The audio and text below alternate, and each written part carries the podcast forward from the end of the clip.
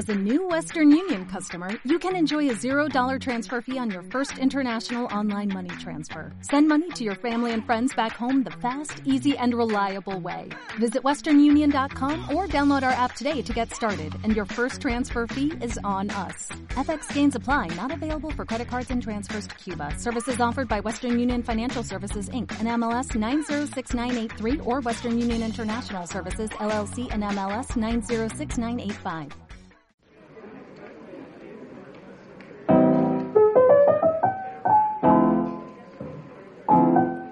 Hola a todo el mundo y bienvenidos a Danicultura, el podcast en el que trataremos temas en base a las éticas de la permacultura y alguna cosita más.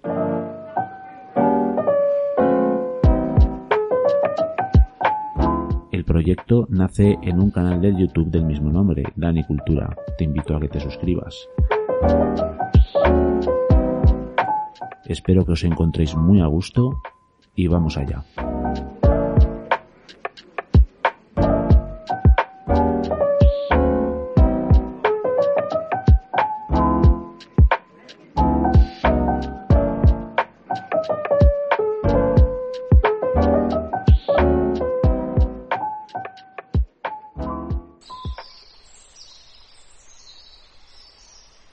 Hola a todo el mundo.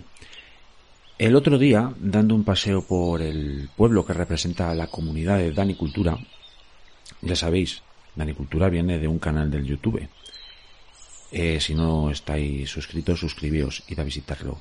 Si habéis encontrado este programa de, de podcast, es que hay ciertos temas allí en el YouTube, en el canal, que os pueden interesar.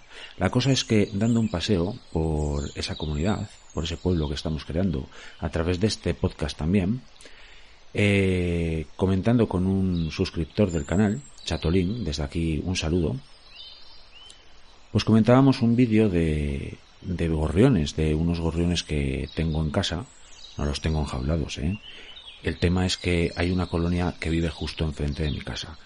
Y viven ahí porque yo les tengo instalado un comedero y les tengo ciertas facilidades para que hagan su vida más fácil. Y entonces, pues claro, vienen a verme y hay mucha actividad. Yo les hago vídeos y bueno, os recomiendo que vayáis a, ahí al canal para, para ver, para ver la movida de gorriones que tengo aquí. El caso es que Chatolín comentó eh, que si mm, sabía lo que había ocurrido con los gorriones en China. Y sí es cierto que algo había escuchado, me sonaba, pero no lo tenía al 100% claro. Entonces he estado indagando un poco acerca del asunto y claro, nada más que tiré, de un par de hilos, dije, aquí hay un gran tema que contar y presentar a la comunidad de Danicultura. Así que en este episodio del podcast voy a hablar eh, y voy a desarrollar lo que pasó en China con los gorriones. La verdad es que es un tema muy interesante y que te hace tirar de ciertos hilos y te, bueno, es muy interesante. Os recomiendo que le echéis un ojo y por supuesto mmm, seguid escuchando esto porque os voy a presentar qué ocurrió en China con los gorriones en los años 50 y 60.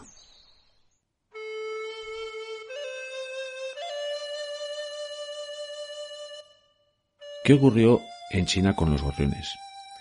Eh, a lo largo de todo esto que os voy a contar, vais a, vais a ver la ida de olla que hubo en China con el tema de los gorriones. Bueno, eh, eh, en todo esto es clave un personaje que es Mao Zedong, de, por todos o casi todos conocido. Eh, Mao Zedong, un líder muy carismático de China de aquellos años, llegó al poder en China accedió al poder de China en 1949 después de una guerra civil que duró unos cuantos añitos, duró desde 1927 a 1949. El caso es que este hombre eh, era, el líder del Partido Comunista Chino y a su llegada al poder pues instauró en, en China pues una república comunista. Ada, ada, adaptó el modelo que ya existía en la URSS en la Unión Soviética a, la idiosincrasia china. Eh, China desarrolla su país a través de, pues de, bueno, como todos los países, ¿no? Desarrollan unas políticas determinadas. El caso es que en China desarrollan lo que se conoce como los planes quinquenales. Quedaos con esto, los planes quinquenales. Eh, los planes quinquenales al final pues son una serie de políticas que se siguen a través de unos planes eh, por cinco años, de ahí el nombre, claro, pues para desarrollar el país en determinado aspecto que pues que el gobierno determina. Por ejemplo, en, actualmente estos planes quinquenales siguen funcionando, claro. Actualmente el plan quinquenal creo que va desde, mil, desde el 2021 al 2025, creo. Y pues ahora mismo están intentando desarrollar el país evitando eh, que su principal fuente de riqueza sea la exportación para centrarse en una especie de, mm, por decirlo de algún modo, de consumo interno por parte de China. Pero bueno, nosotros nos tenemos que ir más atrás en el tiempo. Eh, concretamente a nosotros el plan quinquenal que nos interesa es el segundo plan quinquenal.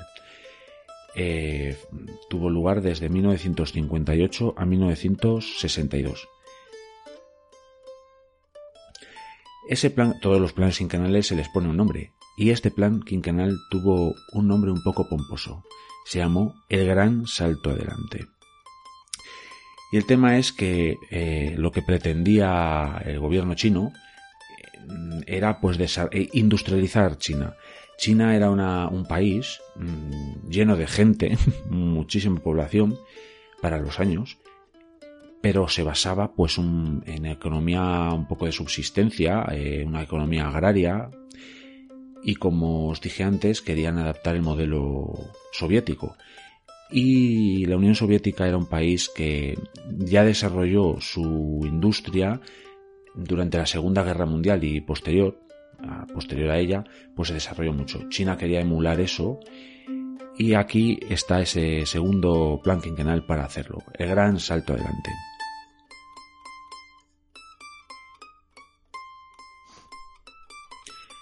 Eh, bueno, el contexto histórico de esta época es que China tenía 640 millones de, de habitantes. Quedaos con ese dato porque esto nos va a hacer entender las dimensiones de todo lo que puede hacer China.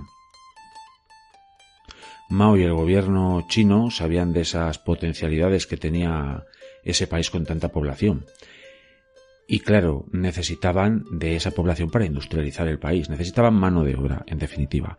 Por tanto, en esa época se produjo un éxodo rural a centros de trabajo, a ciudades, incluso mm, seguramente se construyeron ciudades ad hoc para desarrollar todo este, todo este plan. Eh, y claro, toda esa, toda esa población necesitaba comer y necesitaba estar sana.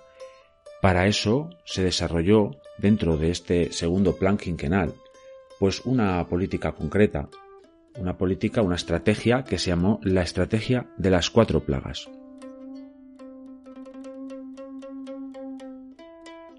Con esta estrategia de las cuatro plagas mm, se buscaba, entre otras cosas, que la población se mantuviese sana y que tuviese alimento.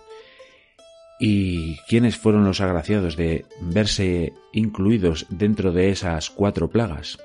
Pues tenemos la rata, la mosca, el mosquito. Estos tres animales eh, básicamente se incluyeron para el tema de la salubridad de las poblaciones humanas, porque imaginad toda la cantidad de gente que iría a esos centros de trabajo de los que os he hablado, que estuviesen rodeados de ratas, moscas y mosquitos. La propagación de enfermedades pues sería algo absolutamente increíble.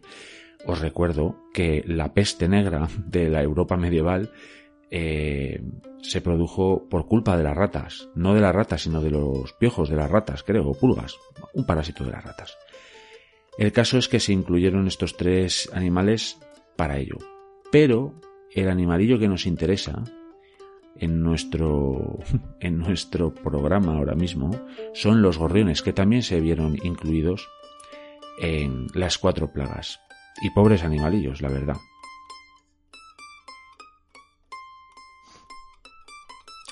Bueno, si habéis visto alguna vez un gorrión, que entiendo que sí, porque es un animal muy común y que se ha desarrollado prácticamente junto al ser humano, depende mucho de nosotros, pues su comportamiento ya lo veis, es un animal gregario, forma grandes colonias. Aquí, como os he dicho, enfrente de mi casa tengo una bastante grande. Tiene una estructura jerárquica bastante marcada, son muy peleones, están todo el rato pegándose. Eh, y bueno, mi experiencia con ellos es fantástica. Yo les puse hace tiempo una, un comedero, tardaron en encontrarlo. Pero una vez que lo descubrieron, pues no hacen más que venir a comer y comen, comen mucho, mucha cantidad de grano. Y esto es una, una de las cosas que llamaron mucho la atención a Mao, que comen mucho, que comen mucho grano.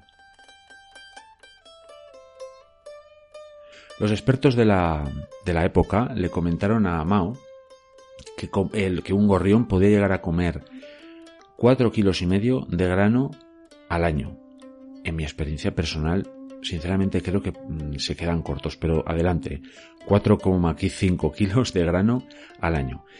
Mao se quedó mucho con este dato y claro, eh, imaginar la cantidad de gorriones que puede haber o podía hablar, haber en China por aquel entonces.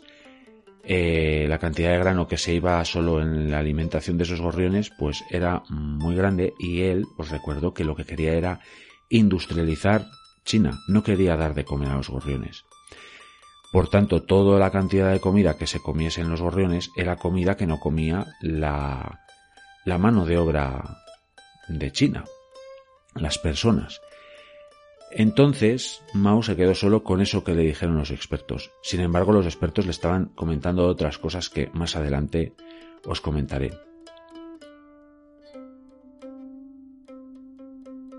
Bueno, en realidad todo eso que le tendrían que decir los expertos a, Mao nos lo resume un poco la periodista y activista medioambiental Dai King, perdonad por mi, por mi chino mandarín, no lo tengo repasado últimamente, y comentó esta mujer, eh, Dai King, que Mao no sabía nada de animales. No quiso discutir su plan ni escuchar a los expertos, simplemente decidió que había que matar a las cuatro plagas. Así que eso es lo que escuchó Mao a los expertos, y los expertos le dirían lo que sin duda todos ya más o menos tenéis en la cabeza, que desequilibrar un ecosistema no es mm, la mejor idea. Así que, como os digo, el plan de las cuatro plagas básicamente era acabar con esos cuatro animales incluidos dentro de las cuatro plagas. Eh, para ello, eh, había que poner a funcionar a toda esa cantidad de población, que por cierto antes os dije que eran 640 millones de habitantes. No, son, eran 650 millones de habitantes. Bueno, 10 millones de habitantes arriba o abajo, veremos que después sí influyen. Pero bueno, el tema es que eh, el plan era que toda la población eh, estuviese absolutamente concienciada de que esos animales eran una plaga y que había que acabar con ellos. Y para ello eh, se implementó una campaña publicitaria que no dejaba, no dejaba espacio para la imaginación.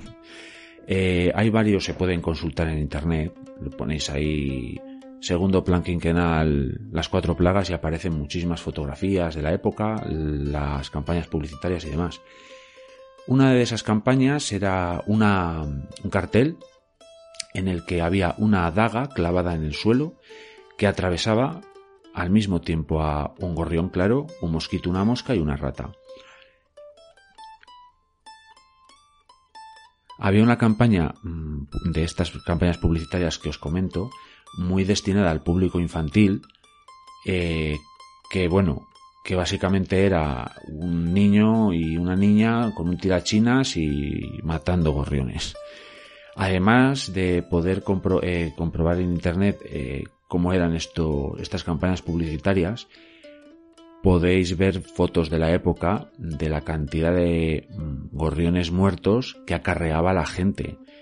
Eh, era una pasada. La verdad es que un drama a todos los, a todos los efectos y a ojos de, a ojos, a ojos de actuales, pues es, vamos, Eso era un, crimen total y por, y por supuesto un drama medioambiental que iba a empezar a generar problemas.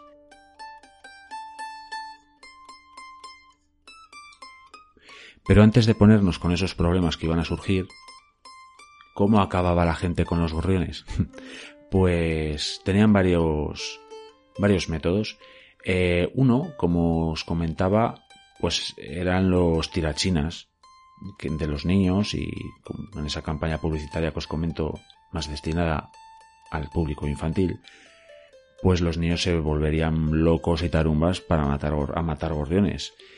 Eh, otra manera que tenían de acabar con los pobres gorriones es que, bueno, si veis cómo se comportan los mismos, pues veréis que es un animalejo que no para, está todo el, día eh, revoloteando, buscando comida, peleándose, bueno, no para. Por eso de ahí que necesite tanto alimento para reponer fuerzas. Eh, tienen un metabolismo muy acelerado y necesitan descansar. Por la noche os aseguro que están constantemente y duermen están constantemente durmiendo y duermen bastante. Ellos se suelen levantar estas cuando os estoy grabando esto, que es otoño invierno. Eh, ellos se despiertan sobre las nueve menos cuarto y yo creo que llevan guardados desde desde las 7 de la tarde fácilmente y estarán ahí descansando y tal. Bueno, pues la población mm, china de, aquel, de aquella época lo que hacía precisamente era evitar que descansasen. Eh, tenían una, una táctica de hostigamiento que era golpear cacerolas, golpear sartenes, hacer mucho escándalo y así eh, hacían que los animales no descansasen lo suficiente y caían como moscas, se morían, se morían de agotamiento.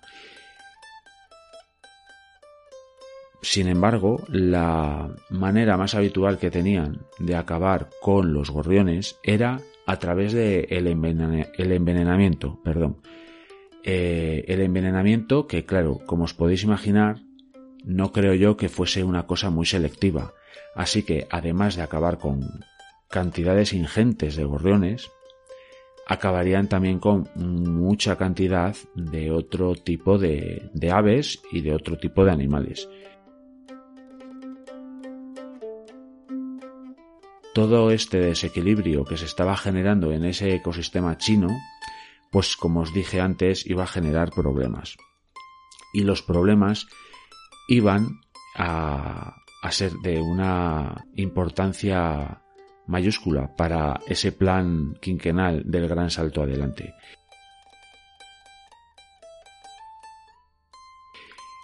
Y es que hay plagas que si no tienen un depredador natural que se las coma, pues se desarrollan a toda máquina. Y los insectos se desarrollan a toda velocidad, se reproducen muy rápidamente. Y una de esas plagas que se iba a desarrollar a toda velocidad eran las langostas. Las langostas, eh, bueno, cuando llegan a un campo de cultivo arrasan con todo.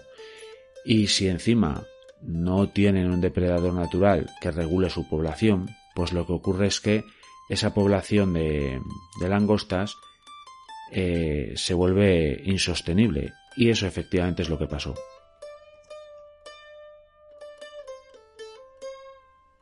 Además del desarrollo exacerbado de la población de langostas a causa de la falta de, gorriones y estoy seguro que de otro tipo de, animales, de aves que se comían las langostas, en 1960 hubo una sequía enorme en China.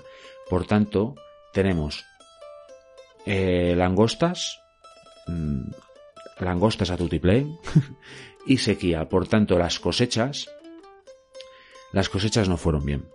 el plan quinquenal eh, requería de, em, de que requería de gente y la gente requiere, requiere alimento. Y por tanto necesitábamos cosechas y las cosechas, como os digo, no fueron buenas. Así que pasamos a otro momento histórico en China y ese momento histórico se conoce como la Gran Hambruna.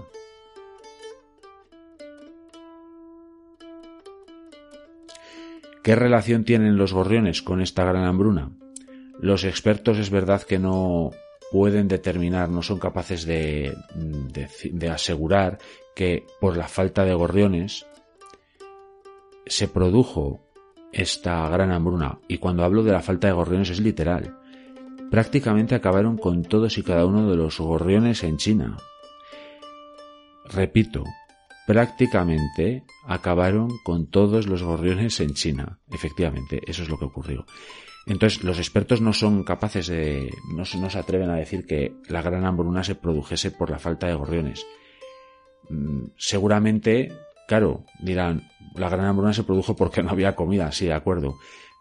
Y la, sequía de 1960 tuvo que ver, por supuesto. Pero eso, claro, aquí es donde entra otra cosa que es el pensamiento holístico. Este pensamiento se basa en, pensar todo englobándolo, eh, pues también todo, porque el hecho de que no haya una buena cosecha no se debe a que haya una sequía solo o que solo no haya gorriones o que haya demasiadas langostas, es un conjunto de cosas. Y la falta de gorriones en este momento, y esto es mi opinión, eh, influyen, influyeron mucho en esta gran hambruna porque claro, las cosechas se vieron muy afectadas por las langostas y los gorriones se comen esas langostas. ¿El 100% de la culpabilidad la tiene la falta de gorriones? El 100% no. ¿Un tanto por ciento muy elevado? Sin duda.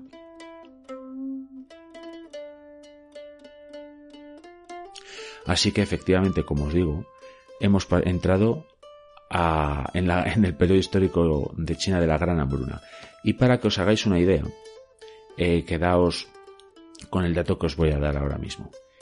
China, eh, antes de, del inicio del segundo plan quinquenal, el gran salto adelante, crecía en, al año en torno a entre 15 millones de habitantes, 20, depende de los años, pero más o menos por ahí.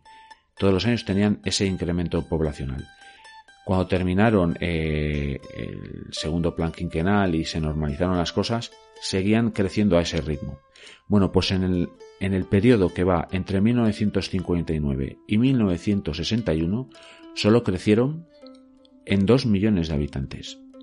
Ahí hay una falta de crecimiento enorme.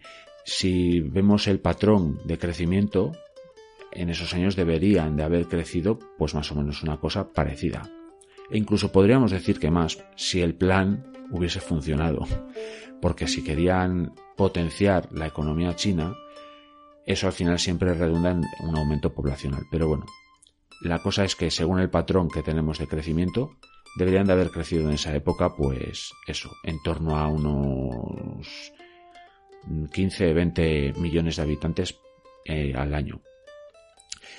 Y solo crecieron dos, en algunos puntos he visto que tres, entre dos y tres. Bueno, lo que tampoco se ponen de acuerdo los expertos es en determinar la cantidad de fallecimientos que hubo a causa de esa gran hambruna. En unos sitios se habla de 15 millones, en otros se habla de 40 millones. Así que la horquilla está ahí. Entre 15 y 40 millones de habitantes chinos murieron a causa de la gran hambruna. Eh, bueno, he leído cosas espantosas. hablamos incluso de canibalismo en la población, porque es que no había comida. Una época absolutamente aterradora.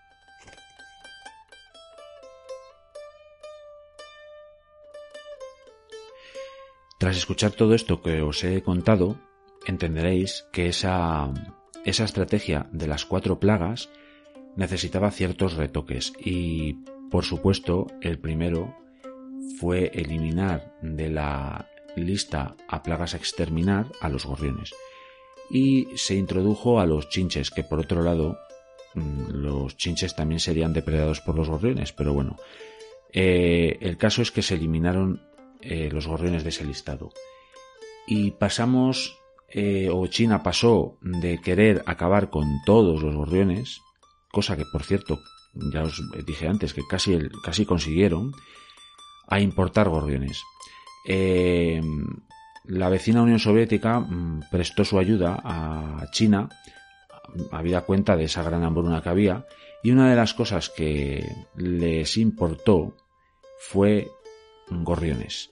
eh, les importó, mm, o vamos, China importó 200.000 gorriones. Mm, pasaron los chinos de querer acabar con ellos a importar gorriones.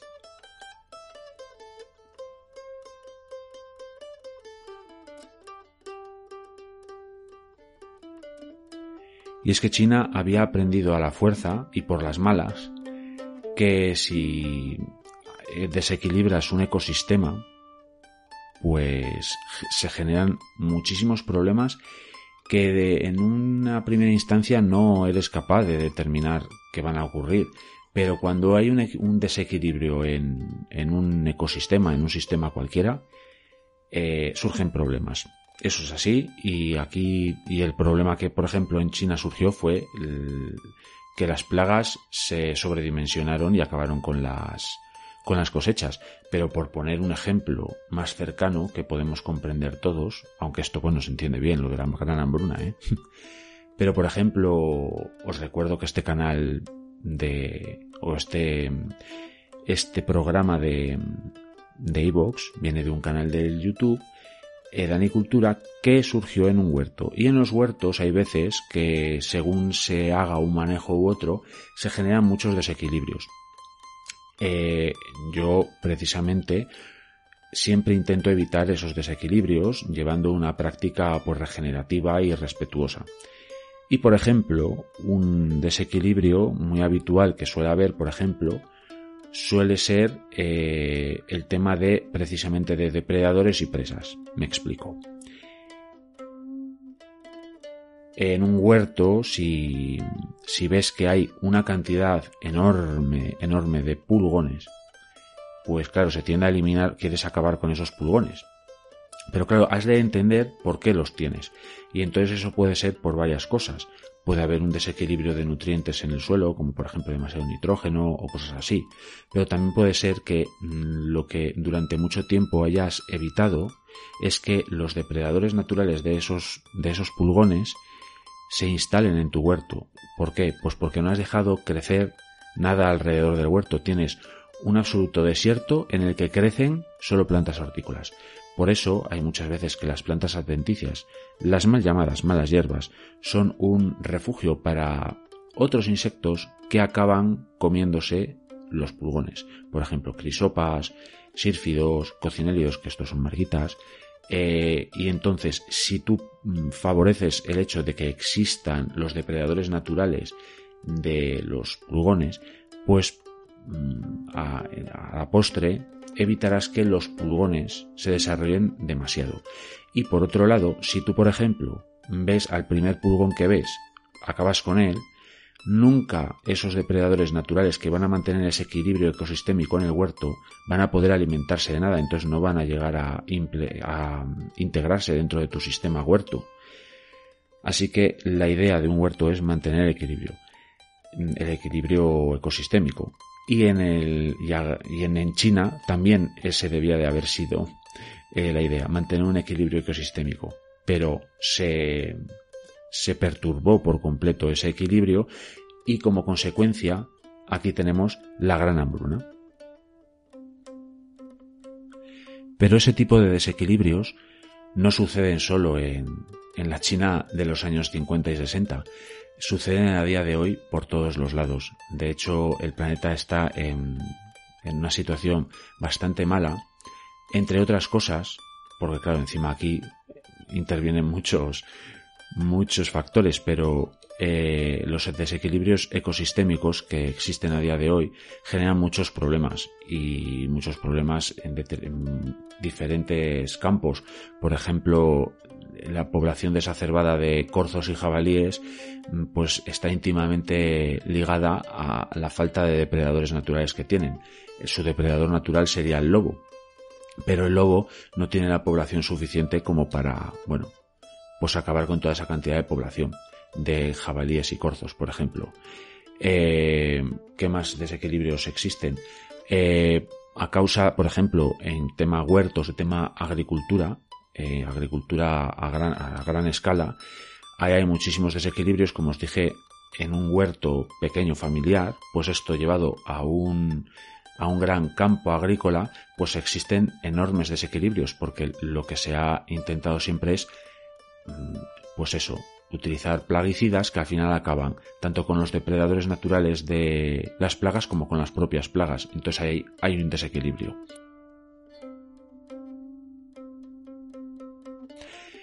Y, por ejemplo, en el caso de los gorriones y en el caso de España, quizás penséis que tenemos una población muy saludable de gorriones. Pero os voy a dar un dato que se puede eh, consultar fácilmente en la página de la SEO BirdLife, la Sociedad Española de Ornitología, y es que entre los años 2008 y 2018 la población la población de gorriones mm, descendió en un 21%. Y ese 21% llevado a número de individuos son 30 millones de individuos, 30 millones de gorriones que literalmente han desaparecido. Y ahora sabemos, con esto que os he contado, qué ocurre cuando faltan gorriones en un ecosistema. Así que yo, por ejemplo, en mi casa eh, les estamos facilitando la vida poniéndoles un comedero y bebederos, por ejemplo. Pero podéis hacerlo vosotros también en vuestras casas. Mm, en un piso, vivís en un piso, no hay ningún problema, podéis poner bebederos. Bebederos que quizás mm, no vayan a ser usados por un gorrión, pero sí serán usados por insectos, eso os lo garantizo. Los, los insectos beben de esos bebederos y al final los gorriones comen insectos. Podéis poner, por ejemplo, también cajas nidos. Si vives en un piso, no pongas una caja nido, haz un pequeño hotel de insectos. Se va a llenar, ¿eh? Los insectos no hacen ascos a ningún huequecito. Y eso al final va a redundar en la población, por ejemplo, de gorriones, porque comen de esos insectos. La idea es facilitar la vida, nunca facilitar la muerte.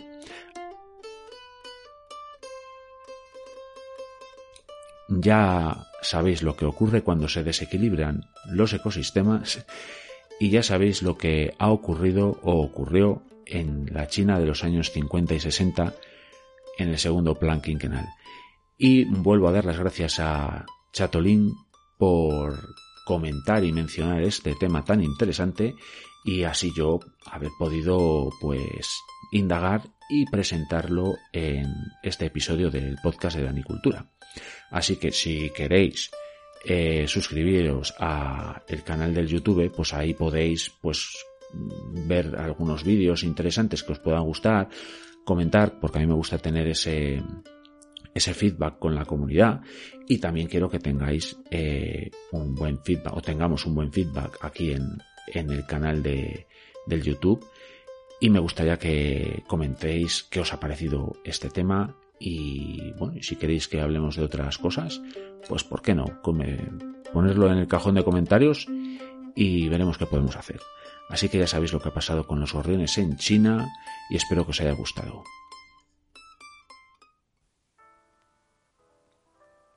Bueno, pues ya sabemos lo que, le pasó a los, a los pobres gorriones en China. Y bueno, eh, como ya os he dicho, eh, este, este proyecto de Danicultura surgió en, eh, en un huerto, en, un, canal de YouTube que, se, que trata de huertos y de demás temas. Ve a suscribirte, seguramente encuentres cosas interesantes. Si has encontrado este, este programa de, de podcast, seguramente estés interesado en ese tipo de cosas. Y como digo, como esto surgió en un huerto, pues me gustaría daros algún consejillo, alguna recomendación para tema huertos y cosas de esas en este momento. Por ejemplo, y a colación del tema de que hemos tratado, que se basa al final en un desequilibrios en los ecosistemas, pues un huerto no deja de ser un sistema, un ecosistema, y en el que hay que favorecer que no se generen esos desequilibrios, porque cuando ocurren, tenemos problemas, tenemos exceso de plaga o tenemos falta de nutrientes por lo que sea. Hay que buscar un equilibrio. Y una buena manera para no desequilibrar, desequilibrar perdón, el tema de, de las plagas, por ejemplo, es tener unos bordes, el perímetro del huerto, bueno, pues que no sea un desierto, que tenga plantas, que tenga vida. Por ejemplo, buenas plantas para que alberguen fauna auxiliar son, por ejemplo, las plantas de hinojo o las plantas de zanahoria silvestre, por ejemplo, eh, o cualquier tipo de plantas, porque ahí los, los insectos benéficos, los depredadores en definitiva de, por ejemplo, pulgones, por poner un ejemplo, pues se refugian ahí. Y además en esas zonas mm, proliferan también pulgones, pero son pulgones que no afectan a las plantas hortícolas. Sin embargo, los depredadores no van a hacer ascos a un pulgón que coma, por ejemplo, hinojo o uno que coma lechuga. Al depredador le da igual, come pulgones. Así que el favorecer eh, unos bordes con vegetación, eso redunda en el equilibrio ecosistémico del propio, del propio huerto y al final te vas a ver beneficiado porque no vas a tener que gastar tanto tiempo en acabar con las plagas, etc. Y por otro lado, otro consejo que os doy es que si detectáis en vuestras plantas pulgones, no os alarméis así de primeras. Eh, si no son muchos, bueno, podéis acabar con ellos un poquitín con el dedo, pero tampoco pasa nada si hay algún pulgón. ¿Por qué? Porque si no tienen nada de comer los insectos auxiliares, los benéficos, los depredadores, por ejemplo las mariquitas, los, eh, sírfidos, las crisopas, pues nunca van a llegar a tu sistema a, a, establecerse y así mantener a raya todas esas plagas. Así que estos son un par de consejos que os doy. Si queréis llevarlos a cabo, eh, yo creo que es una buena, muy buena práctica. Para más consejos, al canal de Dani Cultura del YouTube.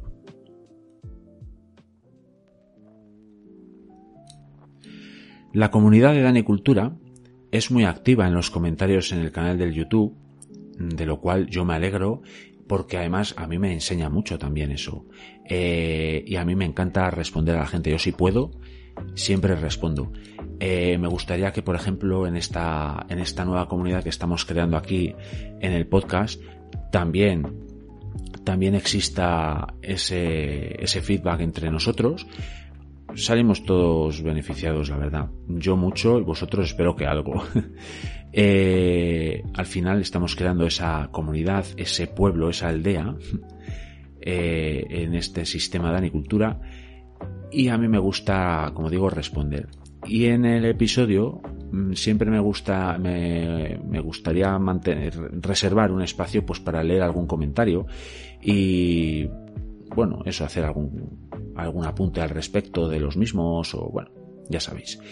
Y eh, en este punto voy a comentar eh, un, a leer un comentario de un habitual del canal, José Antonio, un saludo desde aquí, que comenta eh, en un vídeo que se llama Suelo vivo, el mejor fertilizante. Es el título que escogí y es cierto, suelo vivo, el mejor fertilizante, no lo dudéis. Pues José Antonio comenta, y cito, en mi caso el compost lo ha cambiado todo. Empecé a compostar el residuo de la cocina con mis hijas eh, por inculcarles valores medioambientales y hemos acabado creando un suelo fértil donde antes había uno estéril y compactado. Y sobre esto sobre este, un huerto repleto de biodiversidad eh, que es la demostración práctica de que no, no, se necesita ningún tipo de fertilizante químico, ni insecticidas, ni plaguicidas para cultivar hortalizas. Ahora, gracias a tus consejos, hemos creado un bancal para el compost que todavía le dará más vida al suelo. Gracias, Dani. Firmo debajo de donde, del comentario de José Antonio. eh, un saludo otra vez, José Antonio. Y, y sí, Sí, el compost a favor, siempre a favor y es una gran práctica para el huerto y para y para cualquier sistema como es una casa. En una casa podéis compostar. Podéis compostar sin ningún problema, no va a generar olores, no va a generar no va a generar problemas y va a ser algo fantástico porque va a atraer a mucha biodiversidad, vais a generar un fertilizante extraordinario para vuestras plantas y vais a hacer una gestión de vuestros residuos absolutamente respetuosa con el medio ambiente, porque va a ser eh, cantidad, por ejemplo, de, de viajes de camión que no van a ser necesarios. Esto hablando de una casa que tenga un poco de jardín, por ejemplo, en un piso mm, no podéis compostar, lo siento. Sin embargo, lo que sí podéis hacer es vermicompostar, es decir, utilizar lombrices para gestionar esos residuos. Podéis hacerlo en un piso, no hay ningún tipo de problema. En cajas de poliespan o en botes de pintura, eh, si vais a, a mi canal de YouTube, a Dani Cultura, ahí veréis bastantes vídeos acerca de vermicompostaje. Hay una serie de, de cómo arrancar eh, el vermicompostaje. De hecho, ahora mismo estoy trabajando en esa, en esa serie, estoy haciendo vídeos y en un piso podéis perfectamente eh, reciclar o transformar vuestros desechos orgánicos en un fertilizante y no tenéis por qué echarlo todo a, la basura. No tenéis por qué echarlo todo a la basura. Eh, si utilizáis un, un bote con lombrices, podéis echarlo ahí y vais a a evitar muchos paseos del camión de la basura, lo cual redunda en menos emisiones de CO2 al planeta.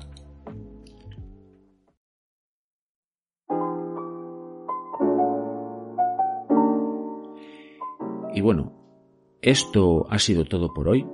Espero que os haya gustado, espero que os suscribáis tanto al canal del YouTube como a este podcast y sobre todo, sobre todo, sobre todo espero que os sirva y sobre todo también espero que comentéis porque así vamos a ir creando comunidad, ir creando ir creando pueblo, pueblo, aldea de Dani Cultura y así poder enriquecernos todos.